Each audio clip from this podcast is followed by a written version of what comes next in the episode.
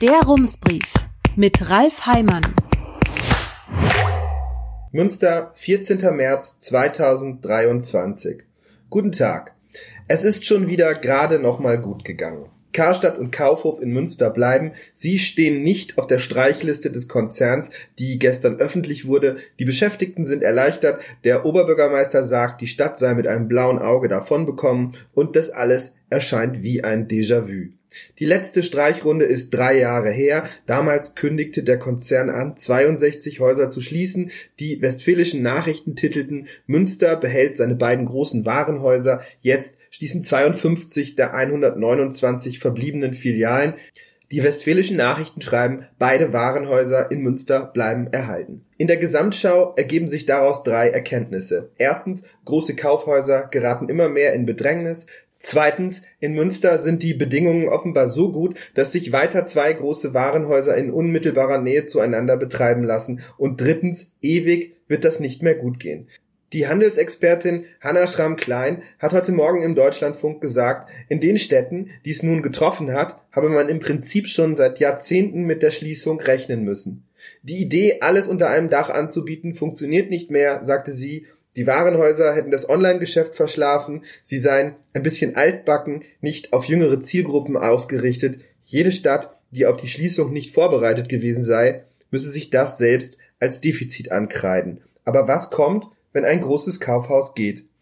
Gestern Abend haben Rums Redakteur Sebastian Fobbe und Jan Kamsow von der Initiative Freihaus in der Rums Redaktion vor ungefähr 35 Gästen mit der Architektin Andrea Schwabach unter anderem darüber gesprochen. Sie beschäftigt sich für die Stadt Frankfurt mit der Frage, wie der Wandel in der Innenstadt gelingen kann. Und wie kann er gelingen? So genau weiß das niemand. Das bedeutet, man muss Dinge ausprobieren. Wir kennen das aus Münster von den Verkehrsversuchen oder dem Reallabor an der Wolbecker Straße. Um herauszufinden, wie Verkehrsraum sich anders nutzen lässt, hat die Stadt Frankfurt zum Beispiel probeweise den Mainkai gesperrt, eine mehrspurige Straße im Zentrum. Im Sommer soll das wieder passieren. So wird der Wandel erfahrbar. Im Handel braucht es dazu kein Experiment. Seit gestern ist bekannt, dass die bereits aussortierte Karstadt-Filiale an der Zeil Ende des Jahres schließen wird. Ein Jahr früher als geplant. Die Entscheidung darüber, was an dieser Stelle passieren wird, fällt in Greven. Das Gebäude gehört dem Immobilienunternehmen Saale und das hat bereits angekündigt, es will das Haus abreißen. Damit entsteht auch die Chance auf etwas Neues, denn Innenstadt kann etwas anderes sein als Einkaufsmeile.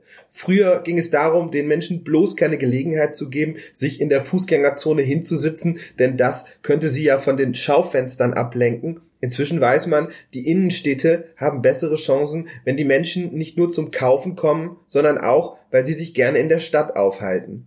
Aber was können die Städte machen? Sie können sich ja nicht aussuchen, welches Unternehmen wo einzieht. Die Karstadt Immobilie in Münster zum Beispiel gehört der Versicherung LVM und die kann selbst entscheiden, wem sie das Gebäude vermietet. Aber wie können die Städte Einfluss nehmen? Das Planungsrecht ist ein scharfes Schwert, sagt Andrea Schwabbach. Über den rechtlichen Rahmen können die Städte zum Beispiel kleinteiligere Strukturen vorschreiben. So können sie große Ketten ausschließen, die kleine Läden gar nicht mieten würden.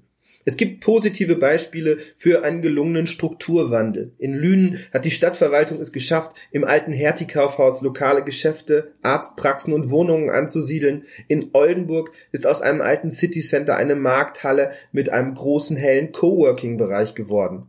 Auch in Münster gibt es ein Beispiel für ein großes Kaufhaus in der Innenstadt, aus dem etwas ganz anderes wurde. Im Salzhof, dem alten Karstadthaus an der Salzstraße, befinden sich heute das Stadtmuseum und eine Passage im Erdgeschoss. Auch hier hat man versucht, aus einem großen Element viele kleine zu machen, das ist allerdings nur teilweise gelungen. Über die Schwierigkeiten dabei, die Passage wiederzubeleben, haben wir vor zweieinhalb Jahren berichtet. Eine gute Lösung gefunden hat man noch immer nicht.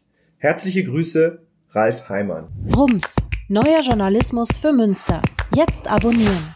rums.ms